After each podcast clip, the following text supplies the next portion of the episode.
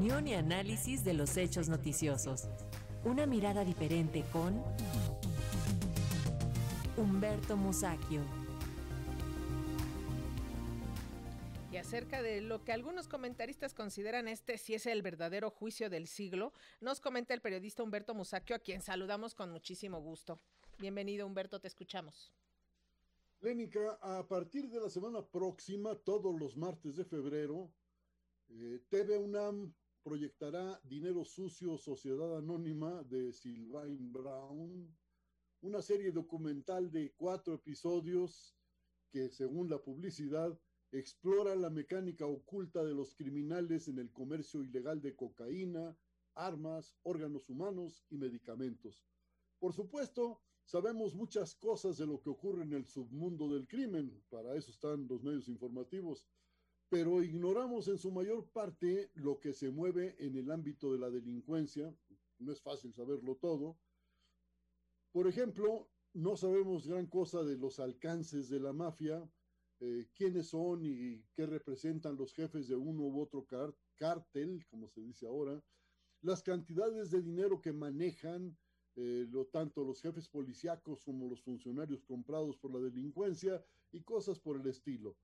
El citado programa de TV UNAM, espero, tratará no solo del tráfico de drogas, sino de otros negocios que han florecido con el poder creciente de los criminales, como son el trasiego de armas, de órganos humanos, de medicamentos y también, por supuesto, pues lo, el, ¿cómo se llamará? El tráfico de migrantes indocumentados y el comercio de mujeres destinadas a la prostitución, los que no son asuntos menores.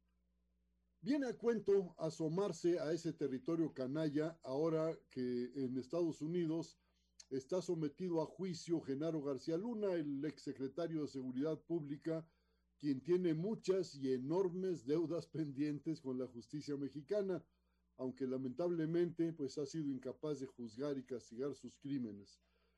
Debemos conformarnos con el juicio que se le sigue a García Luna en Brooklyn, donde ha rendido declaración, rendido declaración, pues ya varios testigos a los cuales la defensa y no pocos periodistas pretenden descalificar porque, según dicen, sus testimonios no son dignos de tomarse en cuenta, pues se trata de delincuentes y competidores del acusado.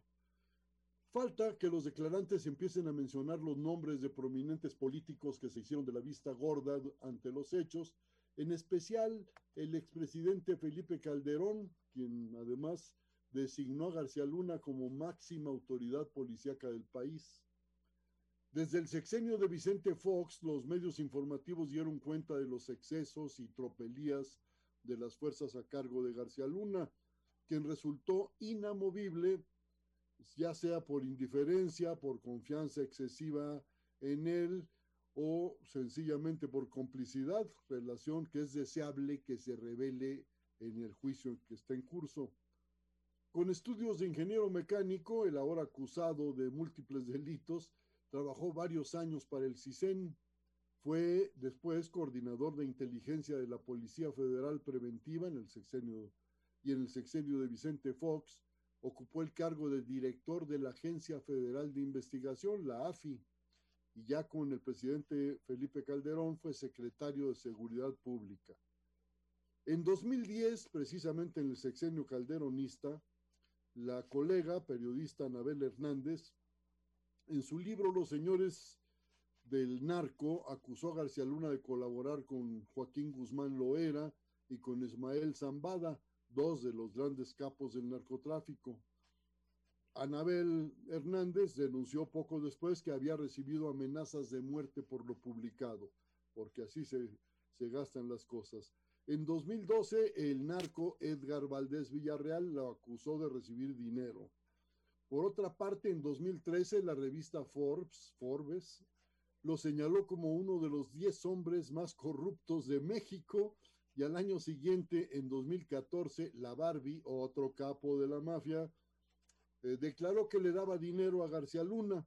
En fin, que el ahora sometido a juicio cuenta con un currículum abundante en hechos delictivos y más de un político de los anteriores sexenios debe estar muy preocupado si continúa el proceso con más revelaciones. Como es bien sabido, si rasuran al vecino, lo recomendable es poner las propias barbas a remojar.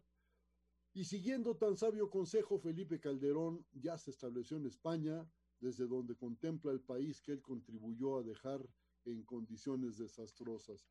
Así anda el juicio de García Luna. Esperemos que termine bien. Ay, pues a ver, a ver qué tanto sale. Efectivamente, Humberto, todos estos delitos generan grandes fortunas, como los 700 millones de dólares que está reclamando el gobierno mexicano a García Luna. Todo eso ganó. Bueno, eso es lo que se sabe, pero imagínate, 700 millones de dólares. Qué bonito. bueno, hasta la próxima. Gracias, hasta luego. Hasta luego. Y el robo de cable de la red de transporte colectivo Metro es tan recurrente que esta acción no la cometen delincuentes comunes, sino miembros del crimen organizado. Así lo dijo en la víspera Guillermo Calderón, director de ese medio de transporte. El titular del Metro